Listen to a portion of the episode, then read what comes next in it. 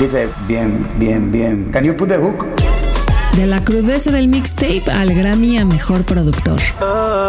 De la censura del gobierno. Yo y el reggaetón no. A convertirse en el inadvertido soundtrack de toda una generación. Como otros antes que él, nació de la rebeldía y la protesta para terminar por cortarse el pelo y cantar baladas de amor. ¿Sabes de qué hablamos? Te lo decimos despacito. El viaje del reggaetón al pop en cinco canciones. Pero si le ponen la canción.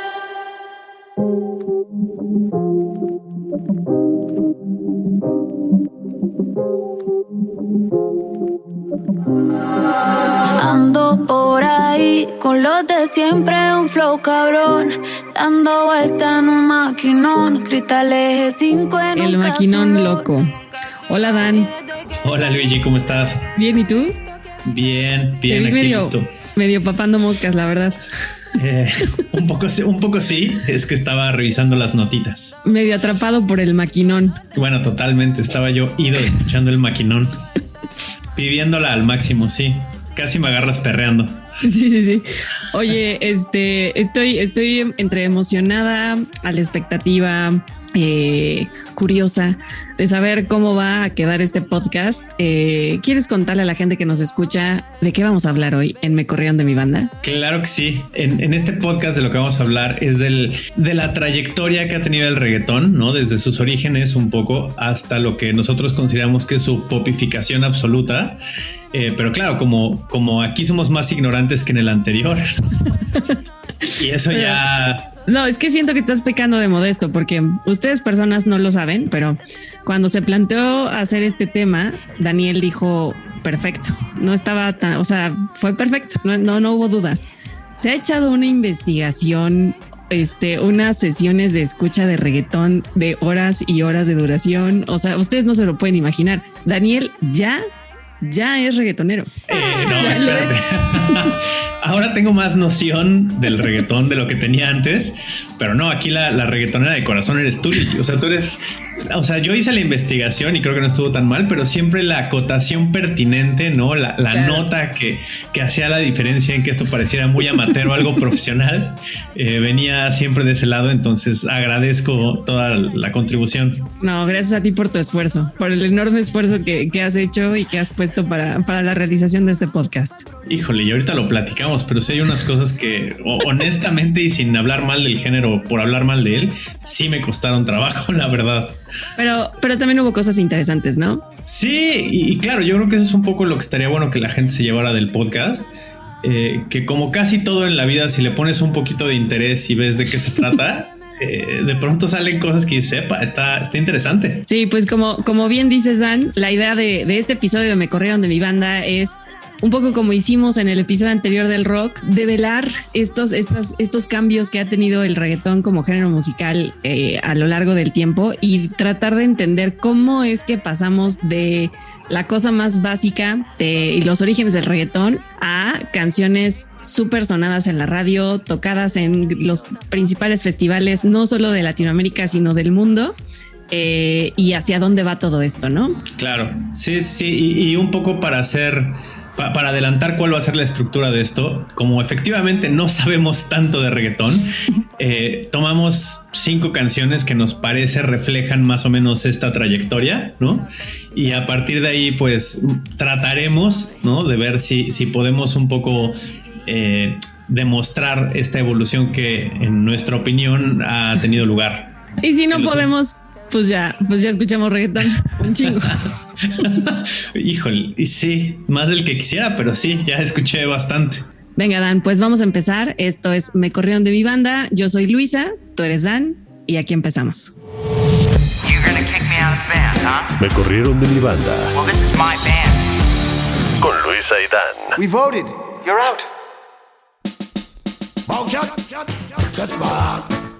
Bowcat, just back. How about see me off with you? Ain't no submission by the line, no bowcat, it's too dirty. Nasty liberty. Them bow, them bow, them bow, them bow. Man on the table, me say that him bow. Gyal a clean rifle, me say that she bow. A A ver, esa canción es una de las personales favoritas de, de Luigi y es Dembow de Shabba Ranks.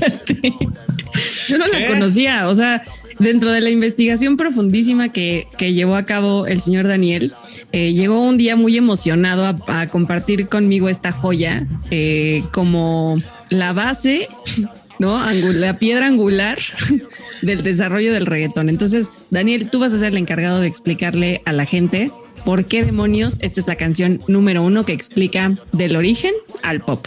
Me parece perfecto. Fíjate, es, es interesante, ¿no? Eh, esta la, la- la gente me va a alucinar horrible porque todo me parece interesante. Entonces va a creer que soy como muy unineural. Ya sabes, pero bueno. Eh, Dembow es interesante porque precisamente, fíjate, parece que esta es la canción. Es, es una canción originalmente jamaiquina, ¿no? De donde es eh.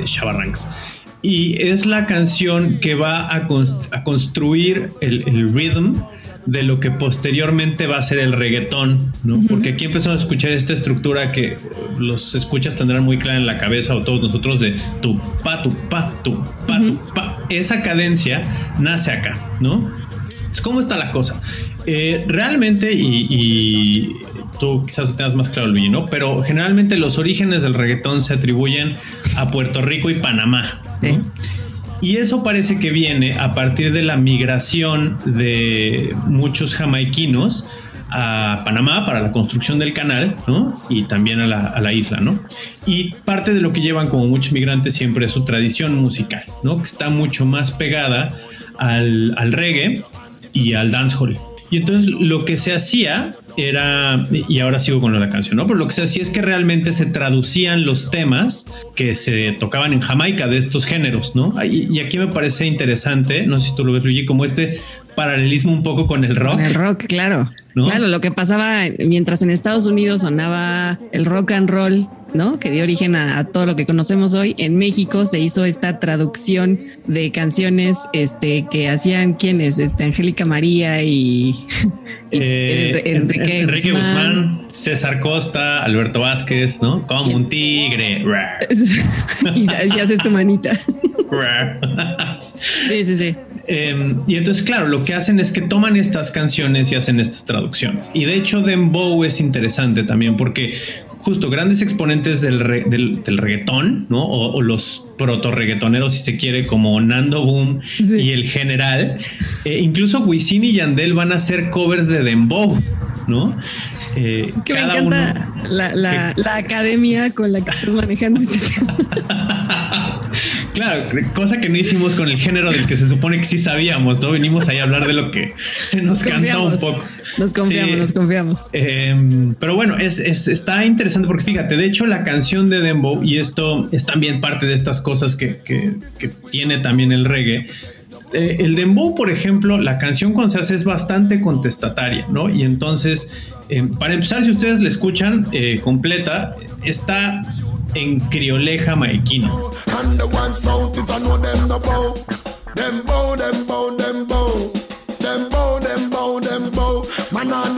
No, es que te iba a preguntar, para los que no hablamos criolé jamaiquino, No, ¿cómo pues sabemos yo- de, de- de qué trata esta canción? Se pueden buscar un poco la traducción. Hay un paper muy interesante. Es que no Eh, no, pues, pues, está bueno el paper. Cuéntanos, Eh, Daniel, cuéntanos del paper. eh, pues es un paper de un etnomusicólogo donde se pone a analizar la evolución histórica del dembow.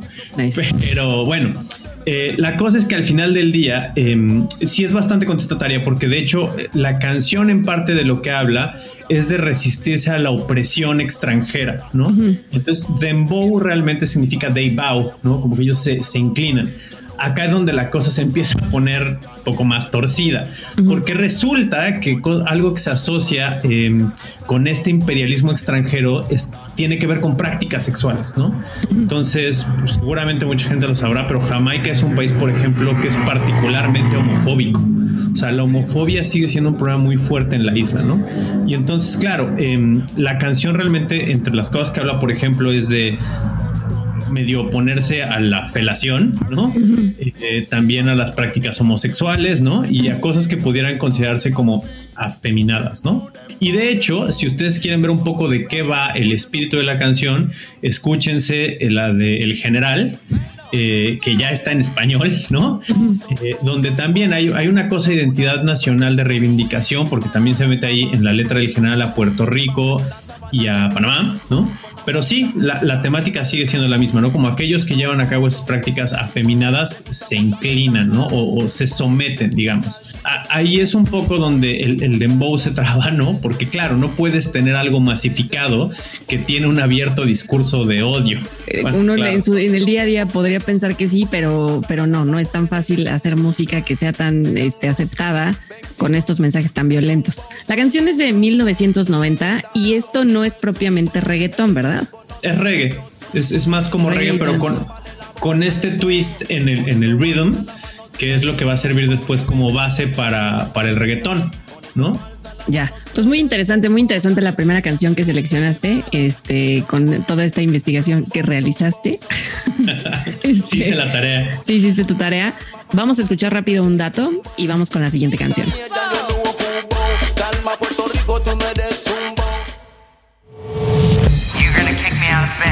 Me corrieron de mi banda. Well, this is my band. Con Luis Aidán. We voted. You're out. Organizaciones como Outrage en el Reino Unido han llevado a cabo campañas para que promotores en Londres, Nueva York, Los Ángeles y otras grandes ciudades no contraten artistas de reggae para eventos. Incluso han cancelado conciertos de artistas de este género con motivo de los discursos homofóbicos que pueden encontrarse en algunas de sus letras.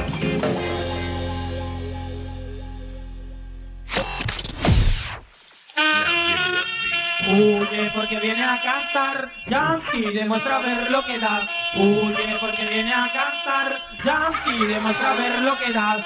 Prepárate que viene a cantar, ay. Huye porque el nombre ahora viene a cantar, ay. Melodía, melodía, que te voy a dar, ay. Sácate tu boca y no viene a faltar, ay. El berracamo porque si esto así va, ay. No es mi gente de J Balvin, esto es Daddy Yankee featuring Apache es Playero 36 de 1994. ¿Por qué Exacto. esta canción, Daniel? ¿Por qué esta canción? Ahora resulta, y claro, siento que el podcast pasado hablé un montón y ahora me estás aventando toda esta cosa, pero no, bueno. Pues es tu podcast, ¿no? O sea, tú querías hacer un podcast, ya me di cuenta que sí que querías hacerlo tú. No, no, no, aquí por favor. claro, aquí absorbiendo estas perlas, ¿no? Este. A ver, eh, ¿por, qué, ¿por qué esta canción? Claro, cuando empezamos a ver un poco cómo se va moviendo el género, pasamos de estas traducciones aparentemente a que los artistas empiezan a hacer cosas propias, ¿no? Uh -huh. Y entonces aquí parece que hay una figura muy importante en la historia del reggaetón que se llama DJ Player, ¿no? Que DJ Player estaba en la isla haciendo de verdad, como produciendo y haciendo estas recopilaciones de artistas dentro de la propia isla que estaban influenciados de nuevo por el reggae y por el dancehall, ¿no? Ah, bueno, y acá una cosa importantísima, el Playero 36 es el, uno de estos discos de esta recopilación, que claro, usted lo escucha, es una recopilación de canción tras canción, tras canción, tras canción de, pues sí, de estos ritmos de reggae, o sea, no tiene cortes, ¿no? Oye, es como qué un padre. gran, Te echaste dos discos de esto. Me eché el 36 y el 37. eh, ya sabes, como un poco de sangre en el oído, pero sí, sí, sí. no, todo bien. Eh, entonces, claro, eh, en el 36, Daddy Yankee, de hecho, es el primero en utilizar la palabra de reggaetón, que viene como el padre de todo esto, que viene como una amalgama entre reggae y maratón, ¿no? Que era un poco lo que era el playero 36, 37 y bla, bla, bla, ¿no? Claro. Creo que esto, creo que de un 34 en adelante, ahí sí ya no sé bien. Eh, no, no pero... te sé decir, Dan. busca en tus discos, busca en tus discos. bueno, y entonces está el 36, ¿no? Y aquí, y, y, el 37, de hecho, es un poco el primer disco que da, o, o se considera que da como origen a todo ese movimiento, porque ya es un disco hecho nada más con material de artistas de la isla, ¿no? Okay. Y me parece que es el primero que ya se produce como un CD, ya no como un mixtape como Under, ¿no? Y, y acá cabe, o sea, cabe hacer un poco la presión de que en este momento el, esto que estaba pasando y el reggaetón quizás era un poco censurado, ¿no? O sea, como que claramente era algo que no se podía conseguir fácilmente, que no se podía vender, ¿no? Y tenía todo eso. Y creo que también, creo que en algunos se le llamó también underground. Em, porque claro, lo que sí vi un poco escuchando el playero 36 y 37 es que sí incorpora discursos propios del reggae, ¿no? Por ejemplo, si hay una cosa ahí más o menos, ya sabes, como respecto al uso de marihuana, ¿no? De drogas, etcétera, y, algunos temas sexuales, ¿no? Entonces creo que era más una cosa, no, no de que fuera una cosa de protesta propiamente, sino que lo, al menos lo que sí hacía era un poco pintar las condiciones de vida del lugar, que claramente era lo que no estaba muy bien visto porque no lo dejaba muy bien parado, ¿no? Claro. Sí, era como, como reflejo, ¿no? De estas comunidades totalmente eh, marginadas, como platicábamos en el, en el podcast anterior, que de hecho surge así. O sea, no, no tanto eh, quizá la, vez pasada usamos la palabra protesta, pero no, en realidad, eh, como ya bien dices, tiene más que ver con estas ilustraciones de ciertos fragmentos de la sociedad que no necesariamente eran los que este, gobiernos y países querían que fueran los, los vistos, ¿no? Claro, es, es, algo que, digamos, se ve mal, ¿no? Y bueno, luego pasa por estas otras cosas de los valores que fomentaba, ¿no? Claro. ¿Sabes qué, qué veo de interesante en, este, en esta parte del recorrido, Dan? Que eh, ya lo decíamos de broma al principio, esto no es mi gente de J Balvin, aunque sonaba, pero también esto, si ustedes ponen atención, suena totalmente a una canción que ya digo, viene de, mm, o sea, que ya está mucho más reciente del 2015, este, El Taxi. Yo la conocí en un taxi, en camino al club. ¿No? Suena igual, que de hecho a su vez es un cover de una canción que se llama Murder She Wrote del 92. Es de Chaka Demus y Pierce del 92.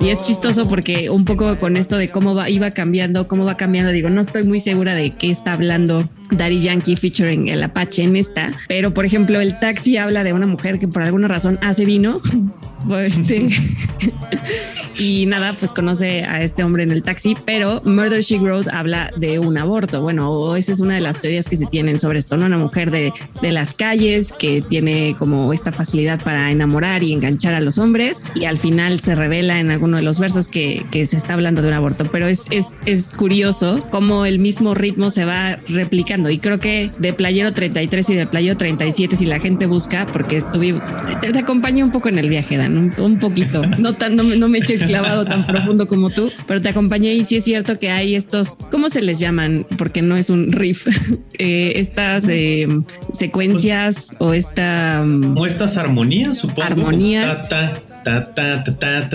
Ándale, estas líneas de bajo, ¿no? Que van, este, o sea que si pones atención en este disco, o en estos dos discos, Playa 36 y Playa 37, puedes encontrar un montón de lo que has escuchado, cualquier persona ha escuchado en radio, ¿no? En, un sinfín de canciones. Claro, sí, sí, sí. Y, justo eso pareciera ser más o menos fiel a esta, a, lo que parece esta tradición del reggaetón de, bueno, tomamos de acá, ¿no? Y vamos un poco incorporando y construyendo sobre eso, ¿no? Capaz que no cambiándole mucho, pero bueno, ahí van incorporando. Y, y algo que sí es súper importante, creo, y que es es, es muy importante para efectos de cómo algo puede popificarse o no, es ese cambio de discurso, ¿no? O sea, literal, ¿cómo pasas de una canción que puede tener esta interpretación original sobre un aborto a... Me lo paró el taxi. Me lo paró el taxi, ya sabes, como todo bien, ¿no? Pero, claro, es un poco cómo vas modificando el discurso de la canción para que pueda tener una piel mucho más masivo, ¿no? Como producto de consumo. Oye, este, algo que, también fue curioso para mí, la verdad es que a mí me gusta mucho Daddy Yankee. Yo no, digo, no, soy fan en, eh, este, en absoluto, pero no me imaginé que a esto sonaba en sus inicios. O sea, como que lo primero, ya sabemos qué fue lo primero que todos escuchamos de Daddy Yankee y a eso iremos con la siguiente canción. Pero quiero, quiero rescatar que, que fue importante para mí este, descubrir. Claro, no. Y, y Daddy Yankee en sus inicios si lo escuchan es interesante porque suena reggae. O sea, lo que está haciendo es otra cosa. Está haciendo otra cosa. Y digo, también esto es, y lo hablábamos la vez pasada, ¿no? Sobre los, los, journeys que puede tener el artista, ¿no? Y es, y creo que Daddy Yankee es interesante porque, claro, pasa de esto a lo que va a ser la siguiente canción. Exacto, y Luisa ya está sacando su póster. ahora sí, ya me estoy este, levantando las mangas porque ahora sí. Pues ya que Rubén la ponga. Échale, Rubén.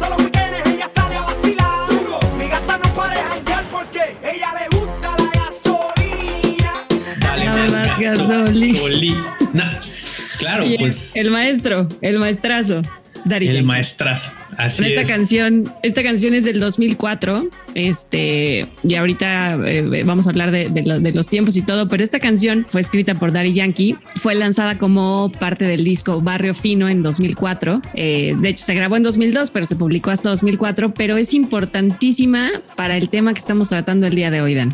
Así es. Sí, yo creo que sí, Luigi, porque y, de nuevo, pareciera que yo sé mucho sobre esto, pero no. Eh, sí, sí sabes, ya sabes.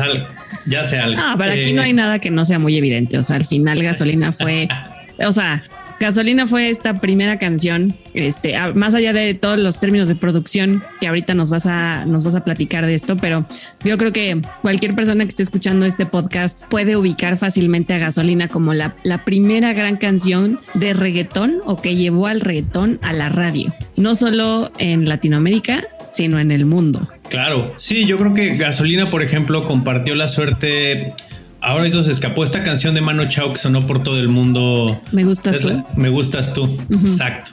Eh, claro, era una de estas canciones que no importa en dónde te pararas, eh, literal, como incluso con indiferencia del, idioma local, estaba sonando esto, ¿no? Eh, y entonces, claro, es lo que catapulta el reggaetón y sí es importantísimo para efectos de convertirse en esta cosa pop, digamos, tan masiva. Y claro, ya, ya se empieza a notar mucho más valor de producción, ¿no? O sea, si, si usted escucha el, bueno, tú lo escuchaste, el periodo 36 y 37, pues nada, está grabado con una calidad ínfima. Como grabamos el podcast nosotros. Lo, iba a decir yo, pero la verdad es que no, no, no quería que viniera de mí. Este, sí, sí, no, bueno, este podcast está grabado con tecnología del año 2050 a comparación, ¿no? O sea, sí está terrible. Sí. Pero claro, gasolina, y aquí entran dos, dos figuras importantes de, toda la escena del reggaetón, que son los Looney Tunes. Looney Tunes. Looney Tunes, claro que entiendo que el nombre lo han gritado en más de una canción, ¿no? Y claro, parece que son los grandes productores del reggaetón en este lapso de tiempo, ¿no? Que, que aquí es importante hacer como la, la, precisión de que dimos un salto en el tiempo como de 10 años. O sea, fueron 10 años de esta evolución de ritmos ahí de entre que el reggae, pero el dancehall y los, los cambios en las letras y esta, estas, estas gran, larguísimas, porque no grandes, estas larguísimas grabaciones, este, que parece que, que acompañaron o que fueron como el, el, camino que Daddy Yankee fue siguiendo hasta llegar a esta obra maestra que es Gasolina. El camino del héroe, ¿no? Básicamente. El camino del héroe, el viaje del héroe de Daddy Yankee. que termina con gasolina, efectivamente. Eh, y sí, es, básicamente uno de estos pivots o el gran pivote a partir del cual ya empezamos a tener el reggaetón ahora sí muy presente en nuestras vidas diarias, aunque no nos guste el género, ¿no? Yo creo que eso es algo importante, que, que creo que es en este momento donde ya no puedes escaparte del reggaetón. Sí, y sabes qué, yo no sé si para cuando salió gasolina, o sea, tendría que hacer memoria y, un ejercicio de honestidad, pero yo no recuerdo que para cuando saliera gasolina el odio al reggaetón fuera algo tan eh, como un, un statement como lo es ahora.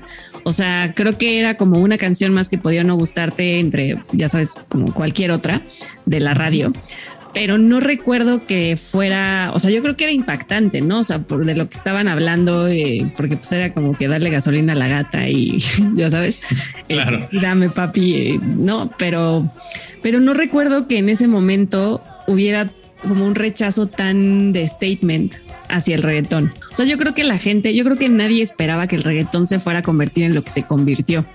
Claro, y, y yo creo que sí ya se empieza a ver mucho más que es una buena es, una buena inversión para la industria, ¿no? Eh, veía que eh, fue, estuvo en varias listas de popularidad, pero incluso como canción de hip hop y como de rap. De rap. claro. ¿Qué te parece que escuchamos el dato exacto? Ah, perfecto. Vamos a escucharlo. Me corrieron de mi banda. Con Luis Aidán. We voted. You're out. Gasolina llegó a las listas de popularidad internacionales, posicionándose, entre otros, en el número 2 en Dinamarca e Italia, así como en el número 8 en la Unión Europea y en diversas listas en Estados Unidos, alcanzando el lugar número 10 entre las canciones de rap.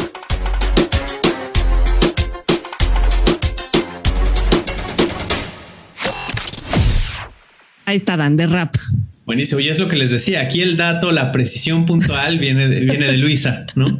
Muchas gracias. Son, las, son las migajas de información que me dejaste para, para participar en este podcast. No, no, gracias por, por, por el dato, Luis. Sí, te digo, y, y, es interesante como esta ambivalencia que hay ahí un poco de, claro, de esta identidad del género, ¿no? De dónde está parado. ¿no? De acuerdo, pero si te parece bien, vamos a escuchar la canción número 4, que es una joya, una joya.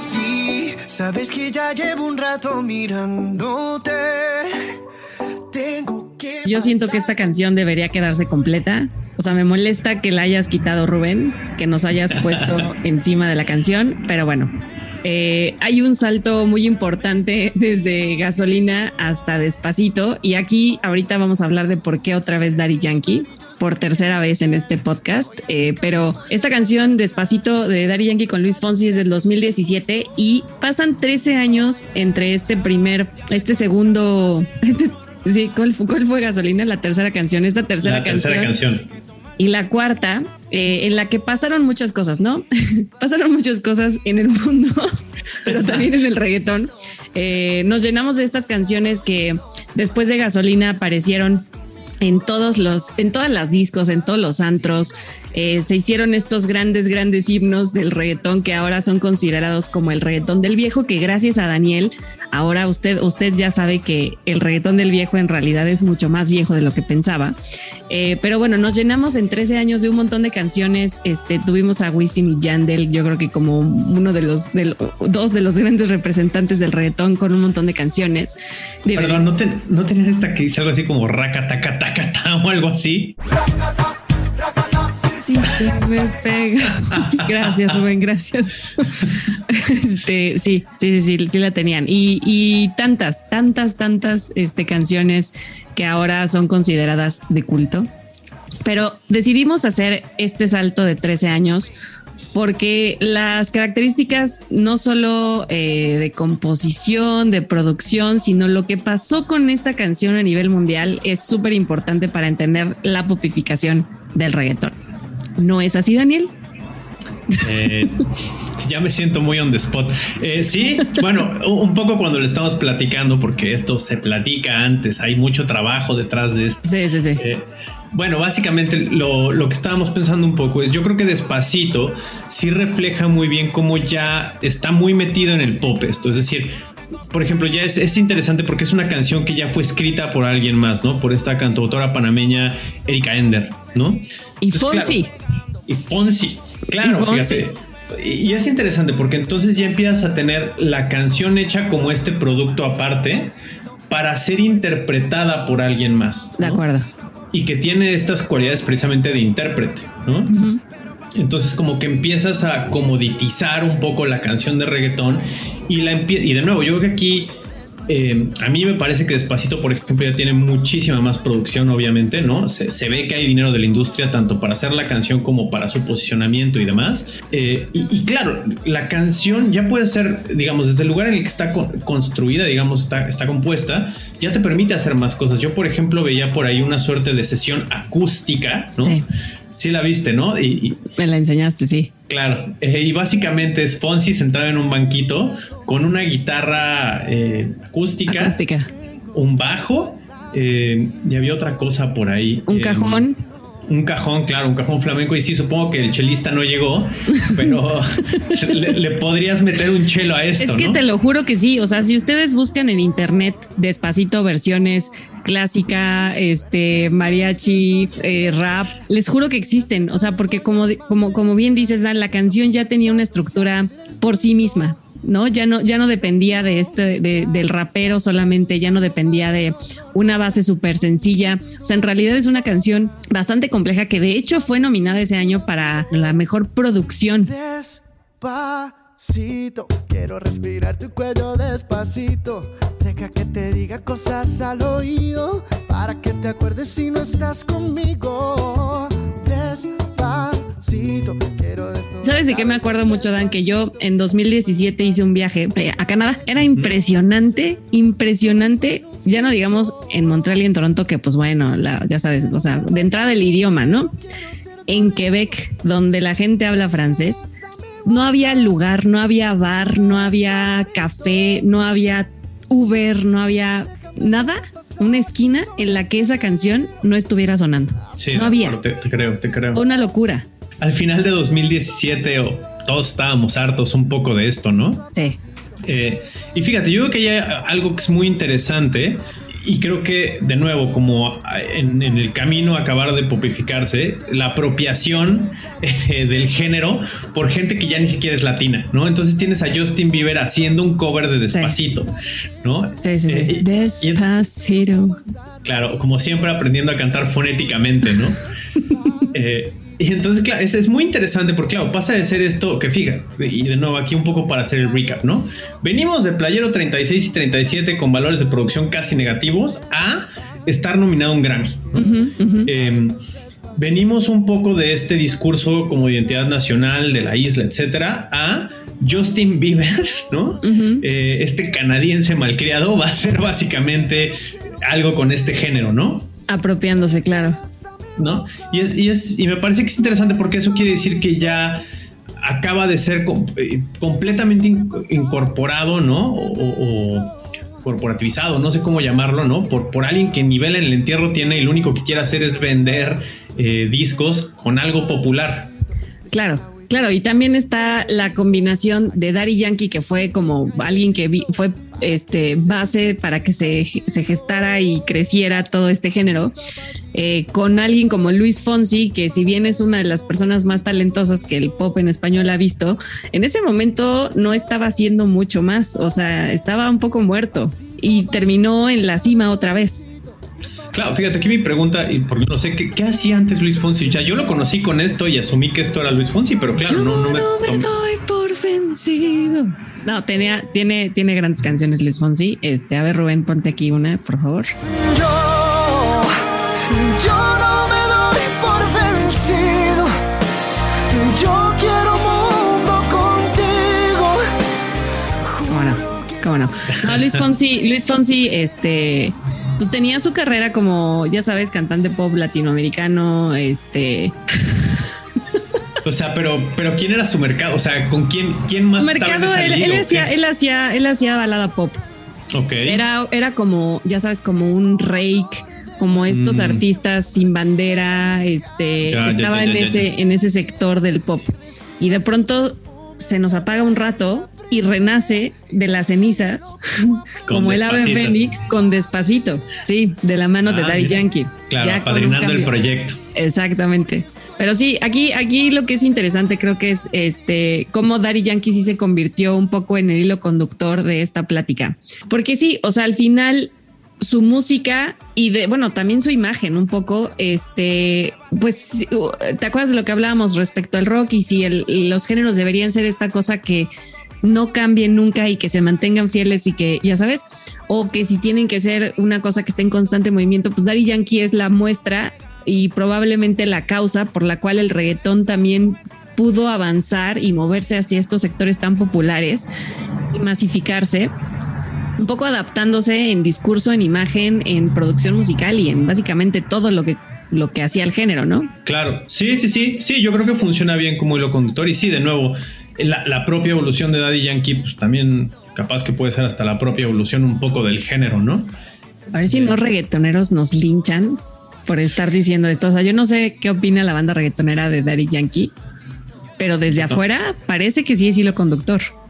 Claro, claro, a ver, uno como observador externo con lo poquito que vio, eh, pues Con los tres que no- libros que me leí, dice Dan. claro, como que uno no dejaba de encontrarse a Daddy Yankee en estas cosas, ¿no? Eh, bueno, Demonios, tú otra vez. Claro, pero bueno, capaz que sí es, es- nos quedamos viendo nomás la superficie y habría que hablar de, de otras pero- cosas. Pero esto se trata un poco de la superficie, ¿no? De cómo el reggaetón llegó a acaparar toda la superficie de, lo- de la industria musical. O sea, yo creo que si de eso se trata, entonces sí tiene sentido que Daddy Yankee sea precisamente el hilo conductor de esta conversación.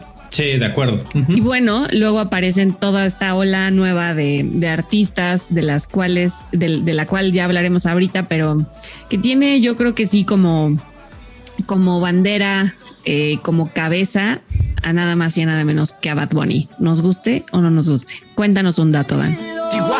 Despacito. You're gonna kick me out of the band, huh? Me corrieron de mi banda. Well, this is my band. Con Luis Aidán. We voted. You're out. De acuerdo con información de Spotify, en 2020 Bad Bunny tuvo el primer lugar de reproducciones con 8.3 millones de streams con su álbum Yo hago lo que me da la gana. Los siguientes escaños fueron ocupados por Drake, J Balvin, el rapero Juice WRLD y The Weeknd.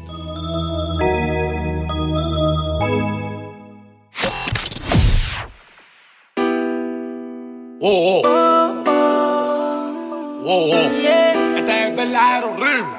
Hey. Suave. Paso muchas noches pensándote. Yo no sé ni cómo ni cuándo fue. Pero solo sé que yo recordé cómo te lo hacía y aquella vez. Si yo no puedo seguir solo, pero sé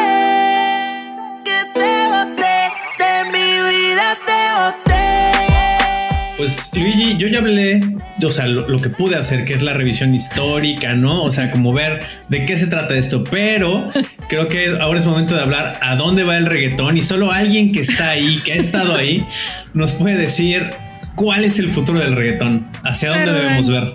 Yo ya aquí en la, en la adivinación musical. Este, mira, yo creo que eh, lo que lo que resultaría obvio en este momento sería hablar, por supuesto, de personalidades como Bad Bunny o J Balvin, Ozuna y toda esta nueva generación, por así llamarla, de músicos que entre que el hip hop, pero también el reggaetón, pues en realidad le han dado al reggaetón esta permanencia en la cima, ¿no? Eso sería yo creo que lo obvio, ¿no? Estar hablando de, de por qué Bad Bunny se ha convertido en este ícono generacional tan defendido por late millennials y centennials principalmente. Pero yo creo que, que aquí hay dos vertientes. O sea, cuando nos preguntamos a dónde va el reggaetón y aquí, por un lado, sí está el tema de la popificación del reggaetón. Y lo primero que viene a mi cabeza es qué hacen eh, artistas como J Balvin cuando de pronto empiezan a hacer estas no colaboraciones, bueno, sí, una colaboración, este cover que hace a Metallica, para mí ilustra perfectamente cuál es el potencial que musicalmente tiene el reggaetón como eso, como un género musical este, que ya está en la industria. Ya son más de 10 años metiéndole y todavía sueno como nuevo. Balvin no tiene relevo, me sobra el dinero, el respeto y los huevos. Yo, cada movimiento que hago, el juego otro nivel lo elevo. Tú sonaste, te apagaste y no lleva ni la mitad de lo que llevo. La verdad, digo, ya tú escuchaste ese cover. Este, no sé qué comentarios tengas al respecto, pero a mí personalmente me parece que justo, digo, J Balvin ha hecho cosas de mucho mejor producción, pero creo que ilustra muy bien hasta dónde da el reggaetón, hasta dónde esta liga va a dar antes de probablemente que le pase lo que le ha pasado al, al- al mismo rock, ¿no? O sea, que de pronto pues se agota esta popularidad y se agota todo el jugo que puede dar el género este, no solo a nivel de, de, digamos, de consumo, sino también musical. Eh, no es que no es que esté diciendo que el reggaetón tenga el mismo potencial musical que el rock, pero bueno, eh, di- digamos que para mí ilustra muy bien el tope de a dónde va. Pero yo creo que aquí algo que es importante es a dónde va como movimiento cultural y a dónde va. eh, hablábamos de las apropiaciones, de las distintas apropiaciones y evoluciones que ha tenido para mantenerse ya sea en la cima de, la popularidad, de las listas de popularidad y de las radios y tal, o de una evolución que a lo mejor lo coloque en un lugar distinto, ¿no? Eh, ya hablábamos en el episodio anterior de cómo los géneros, eh, ya sea por sus letras o por sus intenciones o por, este, por, su, por la música en general, van cobrando intenciones distintas y van representando a personas distintas. Y algo que a mí me parece muy interesante del reggaetón es que ha sido apropiado por causas como por ejemplo la feminista. O sea, ya, ya hay, eh, digo, también ah, ya les platicaba la, la vez anterior de reggaetoneros en protesta con Bad Bunny y Residente cantando contra el gobernador de Puerto Rico pidiendo su, su renuncia, ¿no? Este, pero a mí el movimiento que más me causa como un poco emoción, pero también esperanza, pero también que refuerza esta idea de que el reggaetón no ha sido siempre lo mismo y que no necesariamente tiene que ser este género odiado, es el ejemplo de la causa feminista apropiándose del reggaetón y del movimiento feminista apropiándose del propio perreo como parte de este, las libertades de las mujeres. Hay un montón de representantes de, de- del reggaetón feminista. Hay una, una- un proyecto buenísimo que se llama Tremenda Jauría, son de Madrid. Está Chocolate Remix, es un proyecto argentino, seguro tú, tú que ya estás eh, en máster, en máster de la música argentina, este, deberías conocer este proyecto lésbico feminista. Este, Segura- seguramente. o tenemos también, dime, dime. Les encantaría verme en un concierto de seguramente. No, no, no, Segura- a ver, a ver, que sea feminista no quiere decir que no, o sea, que no, no puedas conocerlo, o sea, que no, Ah, no, sí, sí, sí. no sé. Yo, yo nada más me planteé qué pasaría si voy a un concierto. No, no, no, yo no, no, no tiene que ser un, Ah. un concierto, o sea, puede ser que te pongas a escuchar. Este, Ah, sí, te, sí. te lo sugiero, te sugiero que te pongas a escuchar algo del reggaetón feminista. Este, tenemos a personas como Rebeca Lane, eh, ella es de Guatemala, ella se autodenomina activista. Es eh, socióloga, poeta, cantante de rap, se autodenomina también anarquista, pero tiene libros, pero tiene este, un montón de publicaciones, tiene movimientos en los que ha usado no solo el hip hop, sino también el reggaetón para hacer protestas. Y no sé, o sea, yo creo que, no sé tú qué pienses, Dan, pero creo que hacia dónde va el reggaetón, pues les digo, por un lado, hacia donde puede dar como un producto de la industria del mercado que musicalmente no tiene mucho más para dónde ir, ¿no? Yo creo que ya, digo, a reserva de que se empiece a hacer este híbrido mucho más sutil entre el hip hop y el reggaetón, pues ya no, no hay como mucho más para dónde moverle. Y hacia dónde va con estas causas, con estas nuevas representaciones que simboliza. Eh, no, de acuerdo. O sea, yo creo que al final un poco. eh, y básicamente estoy diciendo lo que, lo que acabas de decir, ¿no? Pero sí, o sea, por un lado irá donde, hasta donde el pop lo pueda llevar y entonces creo que como, o sea, por ejemplo, este, este cover que me enseñaste de Metallica que, que hace J Balvin, pues la verdad es que está medio terrible y no, no porque sea de J Balvin, ¿no? Porque claro, ahora hay- además hay todos estos covers de Metallica ahí circulando. No, lo que pasa es que de pronto ni pareciera un cover, ¿no? O sea, como que, como que medio samplea la canción, se avienta lo suyo y luego en la mitad avienta la canción original. ¿No? O sea, literal copió y pegó. Así agarró el ensayo, el, el ensayo sobre el libro y lo pegó. Literal, ¿no? Y entonces, pues eso dices, ok, eh, como claro, como que te está faltando algo, ¿no? Claro. Eh, y, y sí, creo que como bien dices, puede un poco estar denunciando las limitaciones del género hecho desde esos lugares. Por otro lado, creo que está interesante y quizás, eh, como bien apuntas, va a ser lo, lo que va a estar padre de ver es esta subversión del género, ¿no? Cómo se está tomando para hacer estos otros discursos, etcétera, y hacia dónde lleva eso, ¿no? Es decir, cómo están utilizando esta cosa popular eh, para transmitir estas otras ideas, ¿no? Supongo que lo que siempre puede ser un poco preocupante para los que usan esos discursos es que tu discurso se acabe comoditizando de alguna manera, ¿no? ¿En qué sentido? O sea, es como cuando haces playeras del Che Guevara, ¿no? en, algún, en algún momento la revolución deja de tener sentido porque ahora es una playera del Che Guevara. No digo que eso vaya a pasar, solo digo que es un riesgo potencial. Me hagas enojar.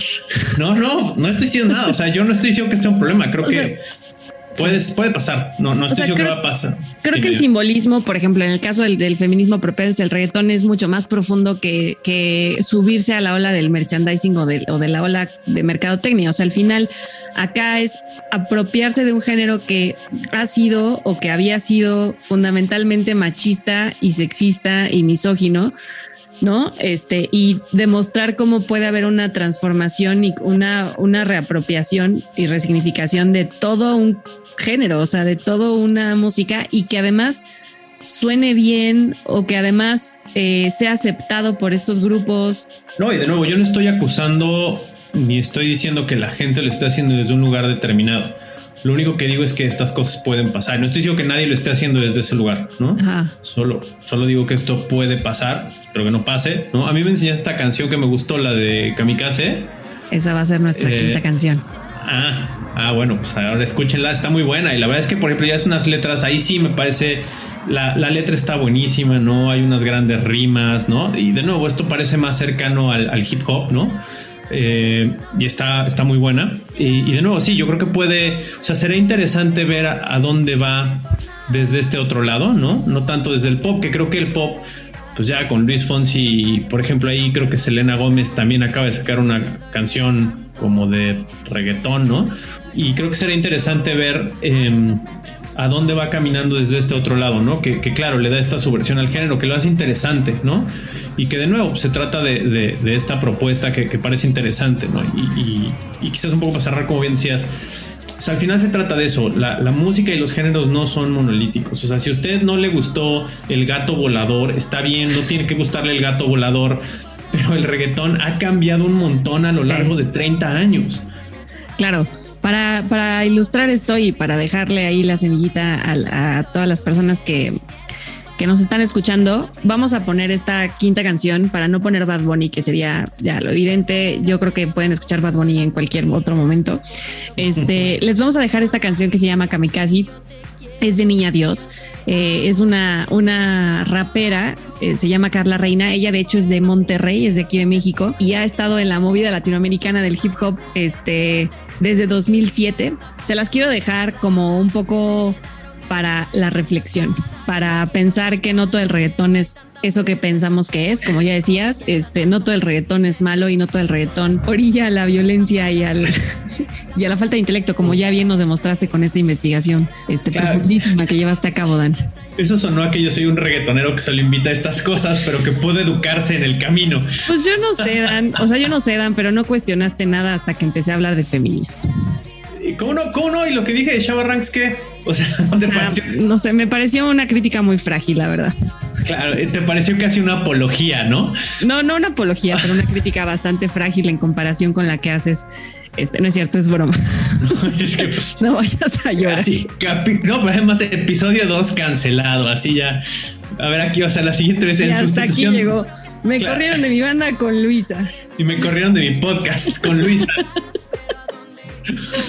no, no es cierto. Dan es un gran aliado. Pero bueno, vamos a escuchar Kamikaze de Niña Dios.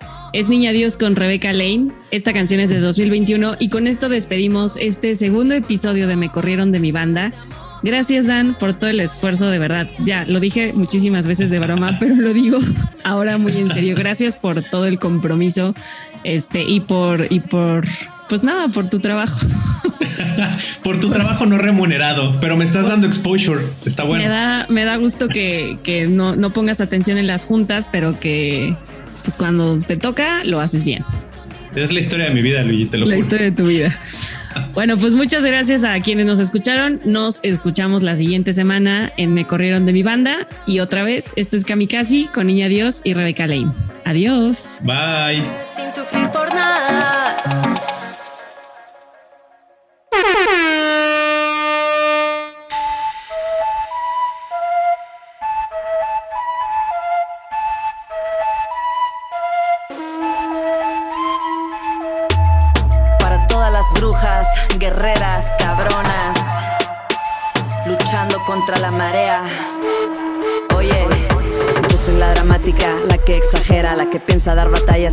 Mandan a la hoguera. La que no se congela, soy la que mejor se va. Anda sola por la vida, por la fuerza nunca está. Soy quien la gente ve rara, la que rompe con la caja. La bruja guerrera, la que siente que no encaja. Yo prefiero un jajaja en mi cara y no hipócritas. Tu culo quiere besar y en su mano hay un puñal. Soy la del pañuelo verde, la perra que si te ladra te muerde. Nos toca si se acabó tu suerte. Me llamaste débil, juntas somos más fuerte y seguimos de frente hasta la muerte.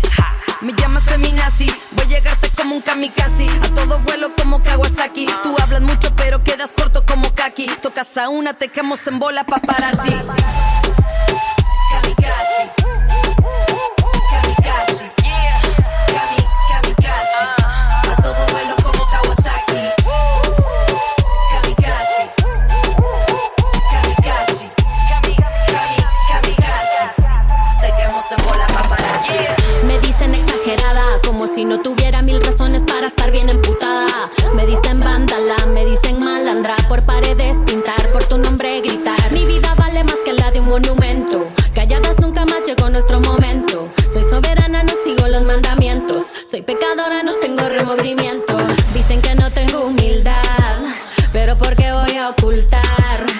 soy chingona y más allá.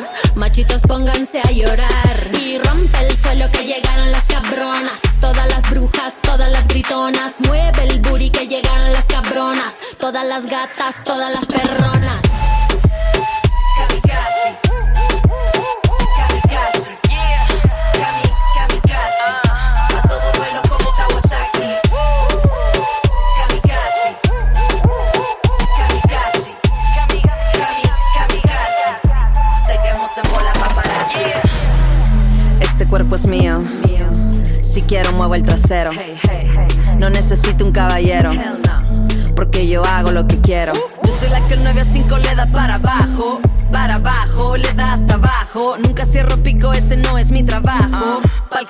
Ese no es mi trabajo. Soy la que un macho saca de pedo. Voy derecho, no me quito, quítate de en medio. Afuera es un matadero, no quiero andar con miedo. Lo que pasa en México, como quiera, no me encierro.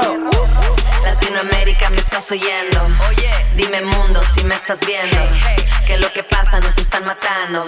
Por eso las calles vamos tomando.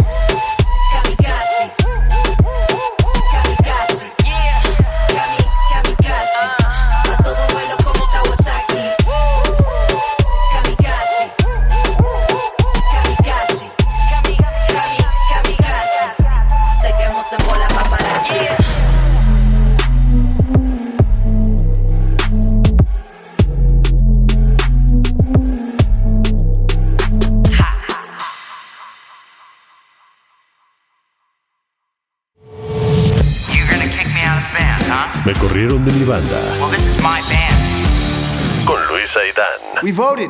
You're out.